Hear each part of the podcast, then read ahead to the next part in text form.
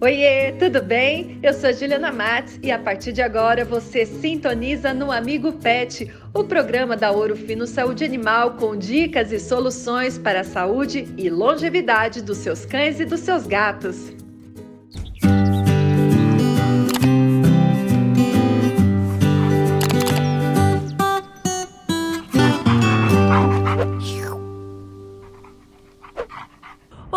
Bem? Tá começando o Amigo Pet e hoje a gente finaliza a série de alergias na pele em cães falando de seborreia. O que será que tem a ver? A Juliana Trigo, nossa médica veterinária, responde. Oi, Juju, seja bem-vinda ao Amigo Pet. Oi, Ju, que delícia estar com você, estar com esse público maravilhoso, super fiel do nosso programa, viu?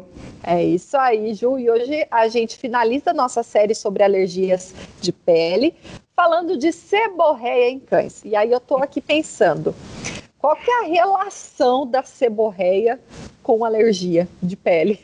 Porque, Ju, a seborreia, ela pode ser provocada pelas alergias de pele. Ah, então, o animal, exato, tem, um, tem, uma relação direta. A gente costuma dizer que a seborreia, ela é quase que um sintoma né? Vamos dizer assim. Então, ela, ela, ela, ela vai aparecer naqueles animais, ela pode aparecer naqueles animais que têm a dermatite atópica ou atopia, né, que nós já falamos nos outros programas, e a hipersensibilidade ou a, a alergia alimentar também. Claro, Juju, que existem outras causas de seborreia. Ah, por exemplo, sarnas, pulgas, micoses, bactérias, algumas deficiências nutricionais, quadros é, relacionados a, a problemas é, de hormônios, como por exemplo o hipotiroidismo, o hiperadrenocorticismo, e tem uh, também a seborreia que a gente chama de primária, que é uma seborreia bem mais rara, né, mas ela é genética. Aí ela vai aparecer com mais frequência em alguns cães, como uh, o Cocker Spaniel, o Basset Hound, o Golden e outros, Ju. Perfeito. E o que, que caracteriza a seborreia? Então, geralmente é descamação, né? Uh, a, a, o tutor, o proprietário, ele vai perceber descamação e um excesso de, de secreção, né? Um, aliás, um, é um excesso, um sebo que é resultado de um excesso de secreção na pele.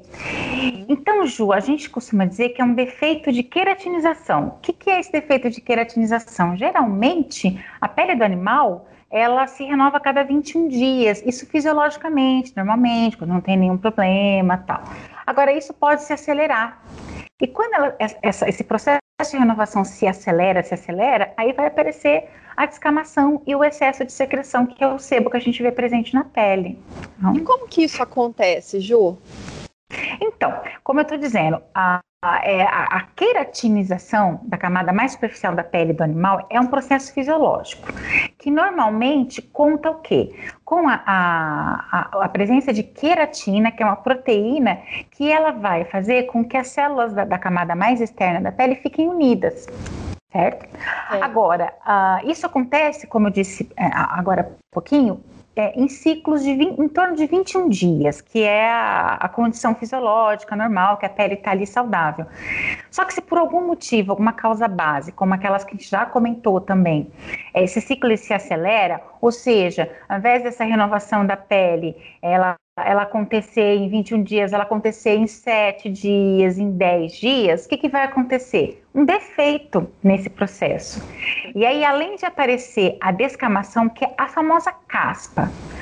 Quando a gente fala de seborreia, é só a gente lembrar de caspa no ser humano. É igual, Ju.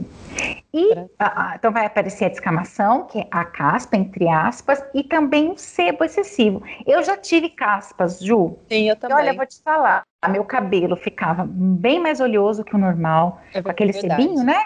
Sim, sim, sim. e aquela casquinha horrível que a gente odeia, que ficava na roupa, aquela coisa toda. E é muito parecido com, com, com o animal também. Ah, entendi, então... porque eu ia até te perguntar como que fica a pele desse cão, né, com o seborré, porque eu já estava até pensando se ia ficar em carne viva, né, coitadinho. Então, dependendo da causa da seborré, pode ficar assim. Mas vamos lá. Ah, geralmente a pele ela fica mais tendenciosa a ser oleosa. Mas pode ter, por exemplo, um cão que está com seborré e está com a pele seca. né? Aí o pelo vai estar, tá, vai estar tá lá a, a, a descamação, né? O pelo vai estar tá quebradiço, a pele ela vai estar tá com aquele aspecto mais ressecado mesmo, mas ela geralmente ela se apresenta até mais oleosa, né?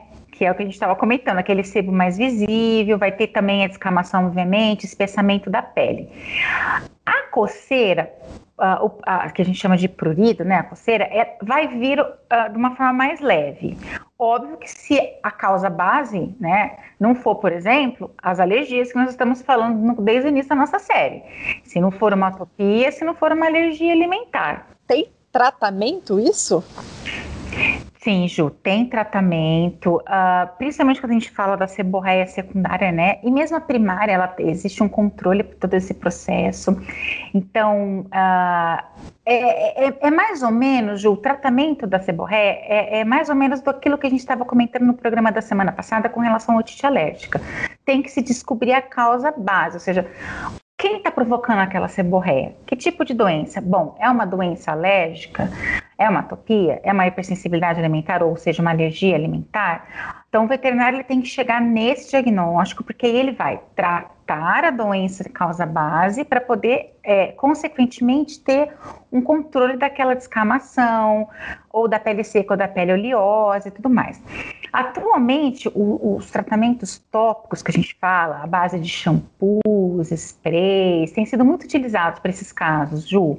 Então, se usa muito, por exemplo, é, alguns shampoos queratolíticos que vão ajudar a dissolver aquele excesso de queratina e reduzir a descamação.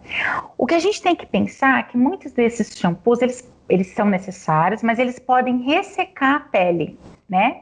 E aí, o que, que é interessante? Entrar com outro shampoo, ou com spray, ou com um sérum que hidrata essa pele, devolve a hidratação para essa pele, restaura aquela barreira mais externa da pele que a gente chama de barreira cutânea.